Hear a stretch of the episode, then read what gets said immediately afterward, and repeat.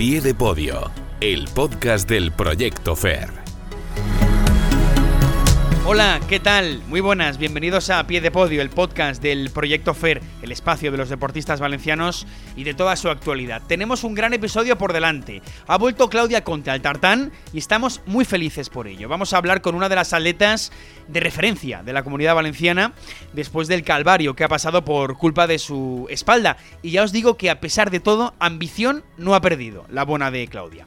Y ambición tiene mucha también Ángela Martínez, que ha vuelto de Grecia con dos platas importantes en aguas abiertas y próximamente en Doha buscará el billete olímpico. Será en febrero. Más tarde, o mejor dicho, durante la temporada, lo hará otra de nuestras protagonistas de hoy, que es Lili Fernández. Este viernes empieza en México el Mundial de Volei Playa. Eso y muchas noticias más que tenemos que contaros. Nos oyes en Plaza Podcast, recuerda, y puedes encontrarnos en nuestra web, pero también en Apple Podcast, en Google Podcast, en Spotify, en Amazon Music y también en Evox. Vamos allá, a pie de podio, nuevo episodio con tres guerreras. Noticias a pie de podio.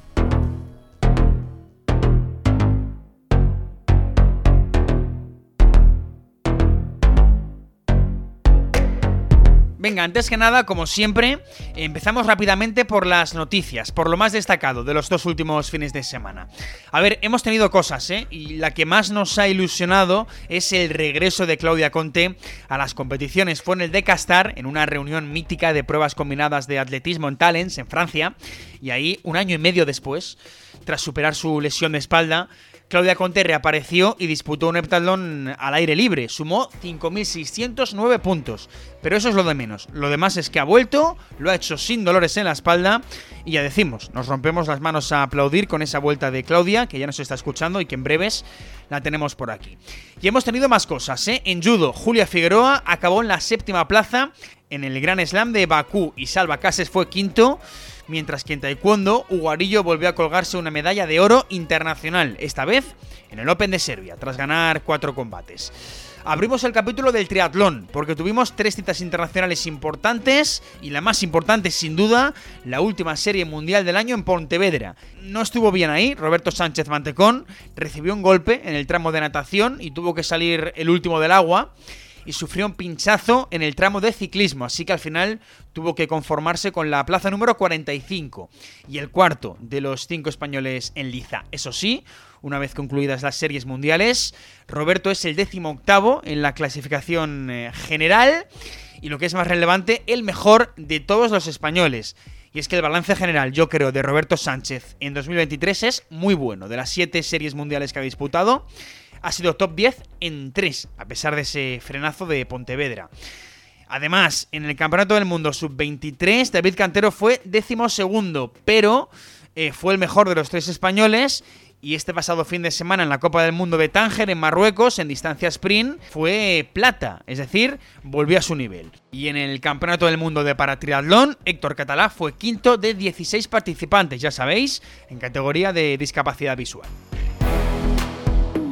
Eso en cuanto al último fin de semana de septiembre, pero este pasado tuvimos más cosas y una muy importante porque el equipo español de gimnasia artística se clasificó para los Juegos Olímpicos con su novena plaza en el Mundial de Amberes. Se repartían 12 billetes y se logró uno. Y a ese éxito contribuyó nuestro Néstor Abad, que hizo la rotación completa con la muñeca ahí dolorida. Néstor, eso sí, no se metió en la final individual del All Around porque se quedó el vigésimo quinto, se quedó a las puertas de esa final a la que acudían los 24 mejores. Y todavía estamos pendientes de alguna opción que rascar próximamente para Laura Casabuena. Vía mundial, el equipo femenino no se metió en los juegos. Más cosas. En el Campeonato de Europa Junior de Natación en aguas abiertas de Grecia tuvimos lo primero, el éxito de Ángela Martínez con su medalla de plata en la categoría Junior 2 en 10 kilómetros y además otra plata en la prueba de relevos mixtos en la piscina. Ángela formó parte del equipo español mm, con dos chicos y dos chicas que quedó segundo. Ahora hablaremos con, ella. Mientras, en la categoría Junior 1, Pablo Martínez Palop fue cuarto, eh, a 6 segundos del bronce, y Noah Martín también fue cuarta, a 12 segundos de ese podio. Pero Pablo y Noah formaron parte del equipo español y se colgaron el oro en la prueba de relevos mixtos en esa categoría de Junior 1. Eso en el agua. En tenis, Charo Esquiva llegó a cuartos de final del Campeonato de Europa de Cadete de Parma. Y de nuevo en judo, quinta plaza para Marina Castelló en el European Open de Praga. Ahora sí, vamos con protas. Entrevista a pie de podio. Bueno, ahora sí, vamos a saludar a la primera de las protagonistas del programa de hoy porque estamos muy felices, la verdad, por el regreso de Claudia Conte al tartán. Ya sabéis que volvió hace un par de semanas a competir en un heptatlón 13 meses después de que su espalda dijera basta. Eh, Claudia volvió este septiembre en el Decastar en Francia, concretamente en Talens, cerquita de Burdeos, en el estadio Pierre-Paul Bernard, donde pues bueno, nuestra Claudia dio el primer paso para olvidar el calvario desde el europeo de Múnich de agosto del, 22, porque fue entonces eh, cuando supo que tenía una fractura de una vértebra con la que había estado compitiendo, con la que estaba además progresando en aquel verano de locos, con los tres grandes torneos, por eso de locos, el Mundial de Belgrado bajo techo, el Mundial al aire libre de, de y ese europeo de Múnich, claro. Y a partir de ahí, pues tuvo que frenar y tuvo que vivir una etapa dura, muy dura, de la que seguro ha aprendido. Pero es que la mejor de las noticias es que volvió a competir, lo hizo sin dolores en la espalda y lo hizo porque, bueno, no quería dejar el 2023 en blanco y porque el 2024 seguro que va a ser el año en el que todos juntos soñemos con, con París, como muchos otros deportistas del Proyecto FER. Claudia Conte, ¿qué tal? Muy buenas. Muy buenas, pues muchas gracias por introducirme de esta manera tan bonita y bueno, eh, muchas gracias por tus palabras. Enhorabuena por tu regreso, faltaría más. Claudia, ¿cómo estás? Bueno, muy bien. Eh, sí que es verdad que respecto a la competición, pues estoy, estoy muy contenta de haber vuelto, como tú has dicho. Eh, también es cierto que las marcas no fueron muy buenas, pero sí, creo que tenemos mucho que celebrar. Después de todo lo que has pasado, Claudia, me cuentan, te emocionaste en Talents, ¿no? Em, ¿En quién piensa una después de pasar esos 13 meses tan duros que has pasado? Bueno, sobre todo piensas en las personas que te han ayudado a llegar hasta ahí. Mm. Eh, durante el proceso me dije a mí mismo muchas veces eh, que cuando volviera a competir y sobre todo cuando salieran resultados muy buenos, em, lo, haría por mí y, lo haría pensando que me merezco realmente lo que estoy consiguiendo por todo lo que había tenido que luchar y pelear durante la recuperación. Pero una vez estando allí, eh, no podía quitarme de, la cabeza todas las personas que realmente me habían ayudado a llegar hasta allí. Entonces fue como, mm, no puedes llegar a, ningún sitio a ningún sitio solo. Solo, claro, claro. Eh, ¿Qué ha sido lo más duro este tiempo, Claudia? Porque, bueno, una de las cosas que, nos cuentan y que comentabas también en la web del FER es eh, lo del corsé, ¿no? Estuviste tres meses con, con, un corsé puesto las 24 horas al día, te lo quitabas en momentos muy puntuales, ducha y poco más, pero te lo pregunto porque quizá no es tan duro llevar un corsé como por ejemplo lo que acabas de decir, ver que los que te quieren sufren o ver que no puedes hacer cosas tan cotidianas como, no sé, andar o, agacharte para atarte los, los zapatos, ¿no? Eh, me lo invento. Em, ¿Qué es lo más duro? No sé si lo del corseo o, por ejemplo, eso mismo, ver sufrir a los que te quieren.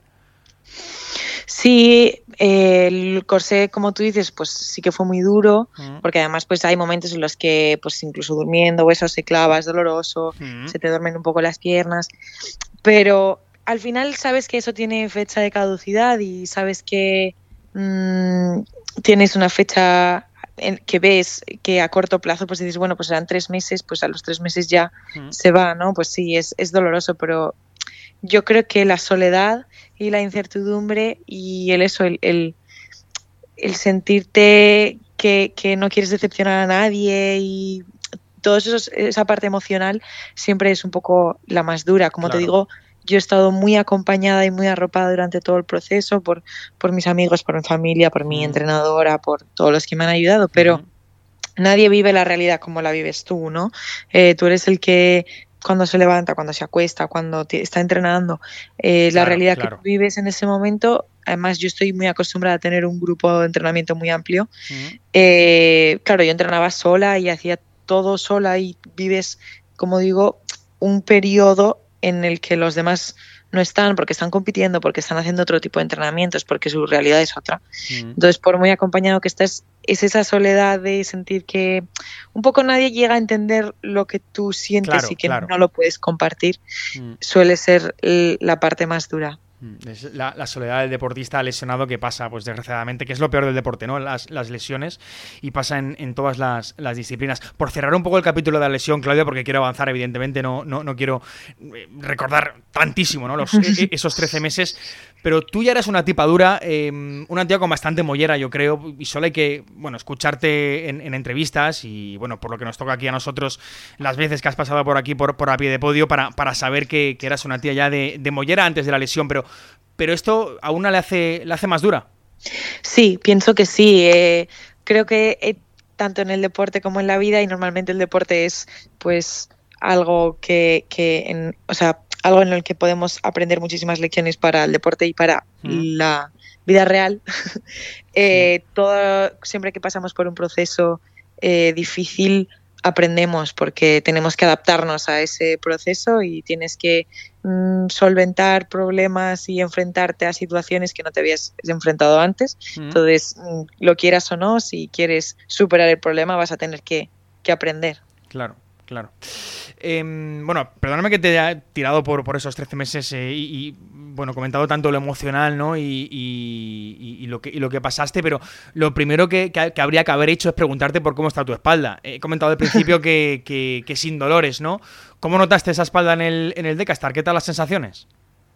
Bueno, pues eh, sí que es verdad que sin dolores, porque sí que pude competir eh, sin dolor de espalda, pero los días de después sí se me resintió bastante porque al final pues nosotros hemos estado entrenando para rehabilitar una espalda, eh, por hay muchas cosas que no he podido hacer y competir en un heptalón es una de ellas. Entonces, claro por mucho que el nivel de entrenamientos sea más o menos alto, nunca es comparable a una competición, aunque fuera de una prueba individual. Cuando ya son siete, dos días compitiendo, el viaje, todo, pues la verdad es que sí que se me ha resentido estos días, pero ya estoy, ya voy estando mejor, también es algo normal. Claro. Eh, y bueno, pues siempre sabemos que va a ser un poco una mesa que cogea un poco, ¿no?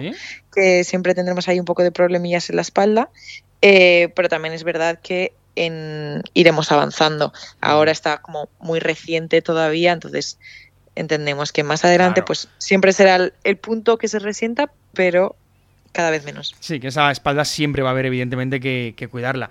Eh, por cierto, el objetivo estaba en esos, no sé si 5.800, 5.900. Has comentado al principio que, bueno, que la puntuación, em, pues esos 5.609 puntos que hiciste en, Francia, pues que tampoco quizá es eh, para echar cohetes, pero es al final lo de menos, ¿no? Porque lo demás era, era el regreso. Pero, pero no sé si, y ya hablando estrictamente de deporte, ya, eh, pues apretando un poco las tuercas del deportista, ¿no? Que además esto es lo que nos pone contentos. Oye, olvidarnos de la espalda y, hablar de deporte. Em, sensaciones de, esa, de, la, de, las pruebas, eh, Claudia, no sé si estás contenta con esos 5.600. 609. Pues la verdad es que no mucho. no estoy muy, o sea, estoy muy contenta de cómo afronté la situación. Eh, porque, bueno, pues eso, yo ya sabía que no estaba en mi mejor momento de forma, pero sabía que estaba para hacerlo un poquito mejor. Y pues mm, es una frase que he repetido mucho, pero que al final es así. Eh, tú, por mucho que sepas que algo va a doler, mm, no hace que duela menos o que sea menos duro. Entonces, claro, ir a competir y ver ese tipo de marcas, pues es eh, un poco difícil, sobre todo cuando las últimas competiciones ha sido cuando yo he estado en mi mejor momento. Eso te iba a decir, que después de ver marcones, eh, después puede doler esto, ¿no? Claro, entonces Creo que emocionalmente lo llevé bastante bien. Eh, sí que hubo algún momento de crisis y bajón, pero ya sabíamos que también que iba a aparecer.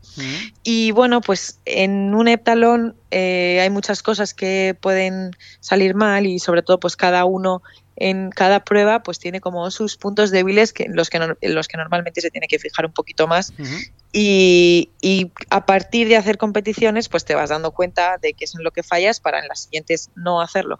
Cuando llevas 13 meses sin competir, normalmente si eso te pasa en una prueba de las 7, pues bueno, eh, te da rabia, pero sigues.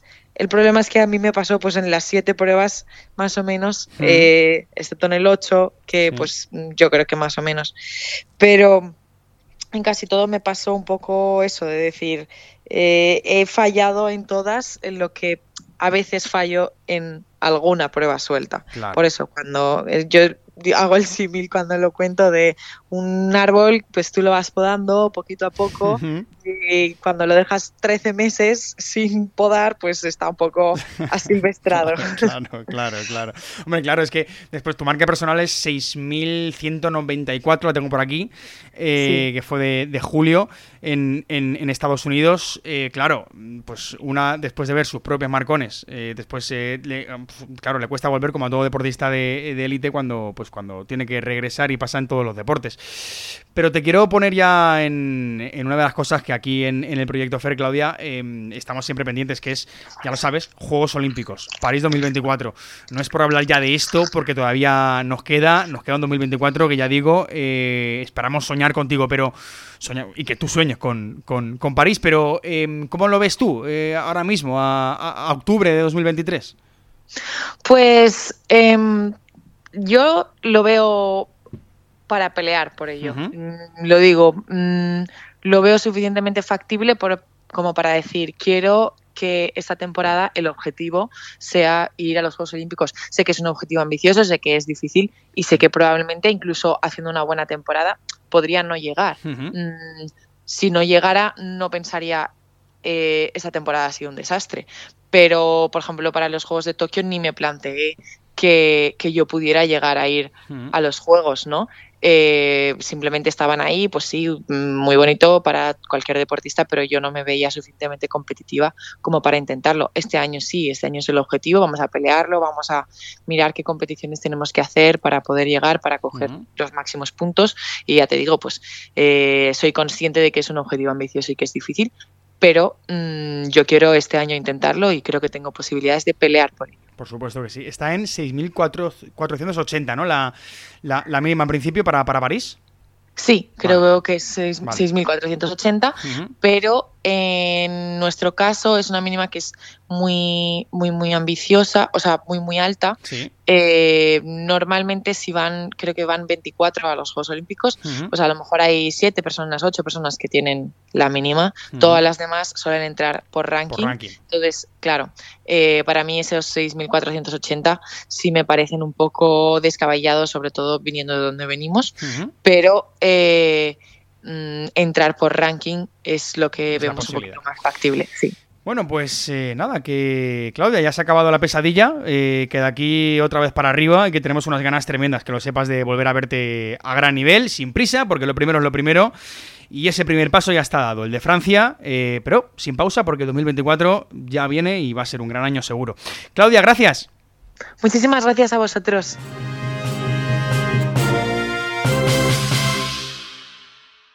A pie de podio, el podcast del Proyecto FAIR.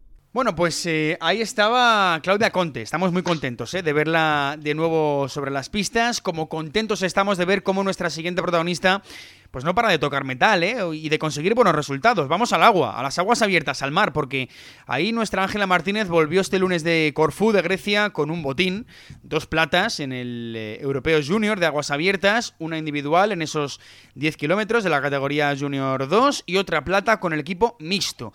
Es otro éxito para Ángela en aguas abiertas este 2023, después del Campeonato de España de Sevilla y sobre todo del Mundial de Fukuoka, donde fue décimo primera de 61 nadadoras en esa prueba de 10 kilómetros. Pero bueno, ese es el tesoro que se ha guardado Ángela en la maleta desde Grecia, pero hay que hablar de más cosas con ella porque esta temporada se le han dado especialmente bien las aguas abiertas y en febrero irá a Doha para tratar de conseguir uno de los 12 billetes olímpicos que hay en juego para los Juegos de París. Ya sabéis que estamos en temporada preolímpica y estamos de los nervios con, con eso. Ángela, hola, ¿qué tal? Muy buenas. Hola, buenos días. Bueno, eh, lo primero es que a los oyentes de a pie de podio se les hará un poco raro hablar de categoría junior y de Ángela Martínez en la misma frase, porque Ángela, bueno, te hemos visto en mundiales y europeos absolutos y porque vas a competir por hacerte con un pasaporte olímpico. Pero bueno, en cualquier caso, son dos platas en ese europeo junior, Ángela, porque eres joven eh, todavía y puedes competir en, junior, evidentemente. Eh, ¿Con qué sensaciones vuelves de Grecia? Balance. Bueno, pues eh, yo creo que ha sido un balance bastante positivo, mm. eh, más que nada para tantear así un poco a principios de temporada, porque empezamos la temporada hace tres semanas. Y nada, la verdad que me esperaba mm, peor. Sí. Porque casi no llevaba entrenamiento, pero bueno, eh, ha salido mejor de lo que esperaba y nada, muy contenta. Bueno, plata también en los relevos mixtos, aunque quizá ahí sí que eres favoritos, ¿no? Eh, Ángela con Paula Atero, con Carro Garax, contigo, eres favoritos, ¿no? Bueno, estábamos ahí Hungría y nosotros mm. de favoritos y nada, al final se decidió la llegada y bueno, mm, no fue la mejor de las llegadas, pero bueno, al final somos un equipo y, y bueno, que no es culpa de uno, sino del equipo y bueno, que el, anterior resultado que teníamos en París, que fue hace dos años, que también nadamos eh, tres de los cuatro que, nadamos este fin de semana, fue terceros. Entonces, bueno, hemos mejorado un puesto y estamos contentos. ¿Qué, ¿Qué pasó en la llegada? Eh, bueno, fue una llegada así un poco ajustada y y bueno, básicamente que le metieron la mano por menos de un segundo. Bueno, eh, tu marca en, individual fue de 2.04.35. Eh, ¿Cómo se prepara algo así, Ángela? Porque eh, estás dos horas en el agua, no sé, ¿en qué piensas mientras nadas? ¿Piensas en algo en dos horas en el agua? Bueno, básicamente vas pensando en la estrategia que te ha dicho tu entrenador y, o sea, intentar ceñirte al plan. Y bueno, siempre con una actitud positiva de, bueno, si van cuatro delante, tú sigue y fijarme en los detalles como habituallar y, y, el pase de boyas que es muy importante porque se pierden un montón de puestos y, ya está. Es como una carrera de Fórmula 1 pero sin el Team Radio, ¿no? Eh, tienes que ir ahí, eh, es, tiempo ahí en el agua. Debe ser duro, ¿eh, Ángela, preparar, preparar estas cosas. No sé, ¿cómo es un día normal para ti? Eh, ¿Cuándo entrenas esto? ¿A qué hora te levantas? ¿Cuánto duermes? ¿Cuándo estudias? bueno, es un poco dura la rutina, pero bueno, la, afrontamos con ganas, la verdad. Y bueno, yo de normal tengo entrenamiento por la mañana eh, a las 7 y 10 y cuando termino pues estudio y luego por la tarde eh, otra vez a las 3 em, en la piscina. Sí. Y ya luego cuando, cuando volvemos pues ya pues hago o, tareas de, de, clase o bueno, nosotros vivimos en una casa, entonces el tema de lavadoras, limpiar y todo eso también lo tenemos que hacer nosotros que no me aburro, la verdad. Dormir ocho horitas, ¿no? Eso sí. Sí, lo intento. Intentamos, bueno. Bueno, oye, eh, con esa medalla en, en Corfú, eh, la federación ha decidido que en el próximo Mundial de Natación de, de, Doha te centres en las aguas abiertas, no en la piscina, y concretamente que te centres en la prueba de 10 kilómetros, que es la olímpica, y no en la de, la de 5, donde, no lo hemos dicho, pero lograste también una meritoria duodécima plaza en, en Fukuoka. Em, eh, bueno, en ese Mundial de febrero en Doha se reparten 12 billetes olímpicos, excepto los tres que ya se repartieron en el Campeonato del Mundo eh, en Japón, en, Fukuoka. Em, así que hay 12 en, en, juego. Vamos a por el pasaporte olímpico, ¿no, Ángela? Eh, ¿Cómo lo ves? Mm, por supuesto que vamos a por él. Yo estoy entrando con muchas ganas e ilusión para poder conseguir el objetivo. Y bueno, es complicado, pero bueno, para ello estamos trabajando. Yo pienso positivo, yo creo que se puede. Pero, o sea, al final, hasta que no llegues a la carrera y no lo hagas y no lo demuestres allí, pues no se sabe. Pero yo que vamos a por ello. Tienes que estar, entiendo, entre las 12 mejores, a excepción de las tres nadadoras que ya son olímpicas, ¿no? Eh, más allá de tiempos. Sí. Vale y después ya eh, te centrarás en la piscina, ¿no? Eh, en intentar conseguir estar en los juegos en esos 1500 metros libres o en los 800.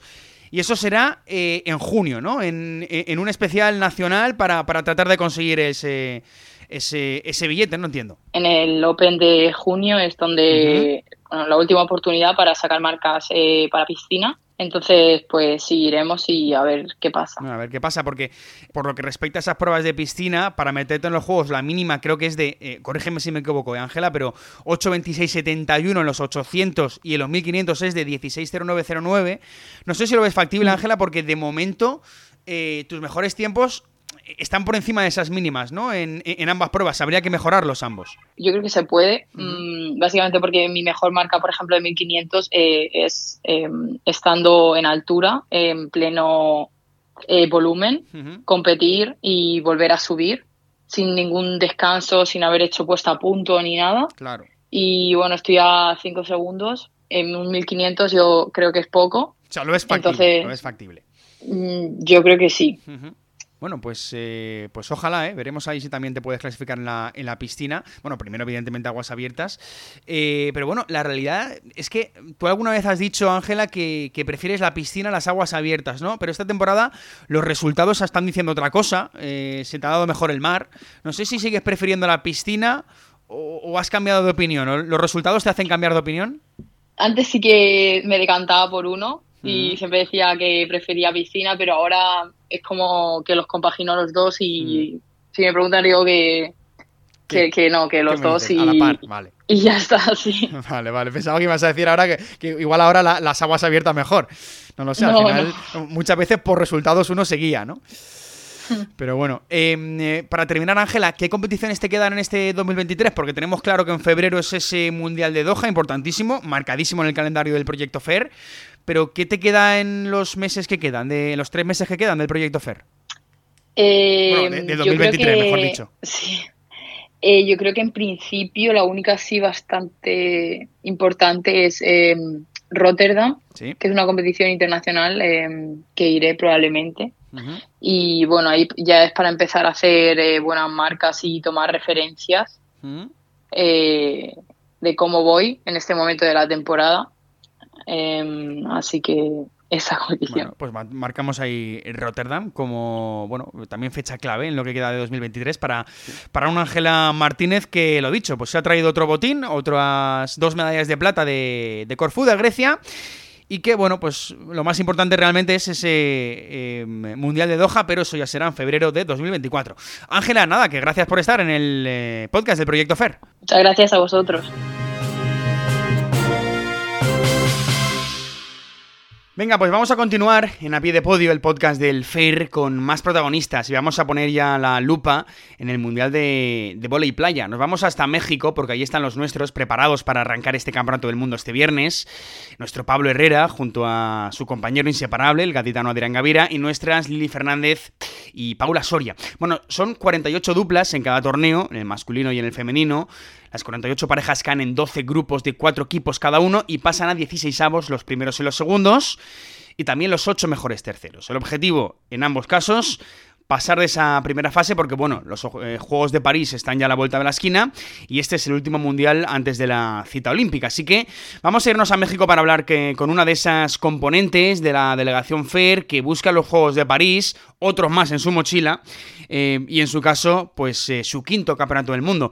Lili Fernández, ¿qué tal? Muy buenas. Muy buenas, ¿cómo estás? Bueno, eh, nosotros bien, eh, yo entiendo que vosotras pues ya preparadas, ¿no? Para, para este Campeonato del Mundo. ¿Cómo afronta una eh, su quinto mundial de, su carrera, Lili? bueno, se dice pronto, ¿eh? Mm. la verdad que, bueno, con, muchas ganas, con ilusión, porque no deja de ser un, campeonato, pues, algo diferente, ¿no? A lo que es el, el circuito mundial. Em, pero bueno, pero a la vez lo único que hay que hacer es, ganar partidos e ir avanzando. Así que nada, intentar quitarle esa, esa presión, ¿no? ese añadido de campeonato del mundo y jugar y hacer lo que sabemos hacer y ya está. Sí, porque yo creo, Lili, que ese añadido lleve cinco mundiales, seis, siete. Eh, da igual, ¿no? Cuando hablamos de mundial, hablamos de mundial y, y encima este es especialmente importante por el tema de París, claro. Bueno, todos son importantes previos a, París porque todos dan una plaza al que gana, pero claro, solo al que gana. el, resto tenemos que seguir buscándola eh, o por ranking o por preolímpico. Eh, bueno, oye, ojalá, ojalá se diera, ¿no? Pero está muy difícil. Entonces, eh, nosotros tenemos que tratar de hacerlo lo mejor posible para sumar el mayor de puntos en el ranking y, y, nada, y seguir peleando porque te quiero preguntar por vuestro objetivo en México. Eh, Lili, no sé si pasar esa fase de grupos, si, si avanzar algo más, porque tú en los cuatro mundiales en los que has estado, eso lo has logrado. En Roma, en Holanda, en Polonia y en Hamburgo. Tienes tres novenas mm. plazas y una eliminación en 16 avos, ¿no? Eh, entiendo que, el objetivo es pasar la fase de grupos sí o sí. Sí, el objetivo obviamente es pasar la fase de grupos, pero, pero no es fácil. Eh, mm. Tenemos a, las australianas que fueron eh, subcampeonas olímpicas en, en Tokio. Tenemos a un equipo polaco que, bueno, que lo están haciendo muy bien esta temporada. Eh, luego estamos nosotras y luego está el equipo de, de, República Dominicana del que no sabemos absolutamente nada, no sabemos el nivel. Son incógnitas. Son incógnita, claro. Entonces, mm, pues bueno, eh, realmente aunque ganes, por ejemplo, ese partido contra República Dominicana, solo pasan eh, los ocho mejores terceros. Entonces necesitaríamos, para asegurarlo, necesitaríamos una victoria más, ¿no? Seguramente contra, contra Polonia si fuera, si fuera posible. Entonces, Porque Australia quizá más complicado, ¿no? Claro. Hombre, a ver, tienen sus malos días como, como todas, ¿eh? Pero, claro, claro. pero se tiene que juntar nuestro mejor día con su peor día. que, todo puede ser. Oye, otra cosa que se comenta, Lili, em, en cuanto a las diferencias ¿eh? que os podéis encontrar en, México, em, es el tema de la, de la, altura, ¿no? No sé si, si limita mucho esto, porque además los últimos em, mundiales en los que has estado han sido en, en Europa. Eh, no sé si, si esto lo habéis entrenado, el tema de la altura, si, si se entrena. Hombre, si se entrena, si lo puedes entrenar, si te puedes permitir irte a una mm. instalación donde hayan pistas de vuelo y playa, como han hecho los holandeses, que creo que se han ido a Austria mm. a entrenar durante una semana, pues claro, sí, te ayuda a aclimatarte. O, por ejemplo, los noruegos, los chicos noruegos están, eh, han venido días antes. Claro, Por ejemplo, entonces, claro, sí que se entrena si tienes la posibilidad. Eh, si no, es muy difícil simular 2.500 metros de altura. Claro. A no ser que tengas cámara hiperbárica o mm, básicamente cámara hiperbárica. Sí, digamos que, sí, que claro que se entrena, se entrena in situ, ¿no? Si estás un mes como los noruegos en, México, pues claro que se entrena, por supuesto. En teoría no hace falta tanto, con, con 10 días... Eh, ya, ya tu cuerpo empieza a producir adaptaciones. Hombre, lo ideal es un mes, pero, pero no, tampoco vas a estar. Además que estás un mes sin competir y, y tampoco tiene sentido. ¿sabes? Hmm. Bueno, pues, eh, pues veremos cómo será el tema de la, de la altura. Por cierto, eh, tú estás curtida en mundiales, Lili, pero Paula no. Ella, ella debuta en un, en un mundial. ¿Esto lo habéis hablado? ¿Puede afectar o no? Hombre, te puede afectar, hombre. Sí, obviamente. Eh, jolín, si no, si no te hace ilusión y si no te genera nervios, si no, se, si no te genera, si no te mueve algo por dentro, eh, pues también es malo. ¿Sabes lo que te quiero decir? Ya, ya.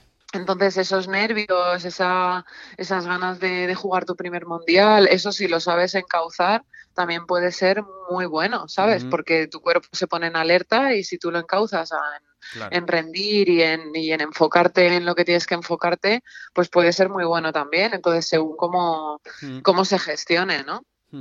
Bueno, pues, eh, pues bueno, el caso es que, Lili ya lleva, va a llevar cinco mundiales a la espalda. Paula, Paula debuta, esperemos que, debute, como dices, Lili, pues eh, encauzándolo bien, ¿no? Oye, la última. La última. Em, este 2023 tenéis varios resultados destacables. Eh, tengo por aquí novena plaza en el Campeonato de Europa, las victorias en el Future de Madrid y, de Burundi, la quinta plaza en el Challenge de, Sacuarema en Brasil. Eh, me han dicho que, la valoración es buena, ¿no? Que, que, hacéis una valoración buena, porque, bueno, de momento, en lo que va de 2023, la valoración es buena, pero todavía os queda 2023, ¿no? A ver, sobre todo es que hay que tener en cuenta que somos un equipo nuevo. o sea, mm. nos hemos juntado en noviembre mm. y yo viniendo de mi segunda maternidad. Entonces, a mí si me dicen cuando estaba volviendo de mi segunda maternidad, que prácticamente no podía saltar, la velocidad se me había quedado en casa y pues claro, si me hablan de todos estos resultados, te diría, ostras, lo, firmas, ¿no? Claro. Claro, obviamente estamos, estamos muy contentas porque, porque hemos, ya no solo por los resultados en sí, que obviamente ayudan, mm. sino por, por cómo estamos rindiendo juntas en tan poco tiempo, ¿sabes? Yo, mm. claro, yo después de estar toda una vida con Elsa, pues yo esperaba que, que, la adaptación y el poder rendir y el poder ser competitivas iba a llevar más tiempo. Y la verdad que, que prácticamente al empezar a competir ya conseguimos ya conseguimos ese, ese quinto de que tú decías de Sacuarema, eh, ganamos Madrid, eh, eh, conseguimos clasificar para el Campeonato de Europa, encima conseguimos un, noveno, clasificas para el Campeonato del Mundo, que, que, claro, sí, para mí es el quinto, pero para Paula es destacable porque en todos los años que lleva compitiendo no lo había conseguido. Entonces, jolín, es una muy buena temporada, obviamente siempre quieres más Mm. Eh, y para ello estamos trabajando, pero, pero sí, sí, es muy buena temporada. Bueno, pues queremos que sea mejor, ¿eh? eh Lili, queremos seguir avanzando, evidentemente, y vosotras también, obviamente, que, en fin, que me, vais a contar. Pero, pero bueno, que estamos pendientes, eh, evidentemente, de ese Mundial de México, no solo de Lili y de Paula, sino también de, Pablo, que también va a estar por ahí, por, por este campeonato del mundo. Lili, muchas gracias por atendernos a pie de podio, el podcast del Proyecto FER. Gracias a vosotros, un beso.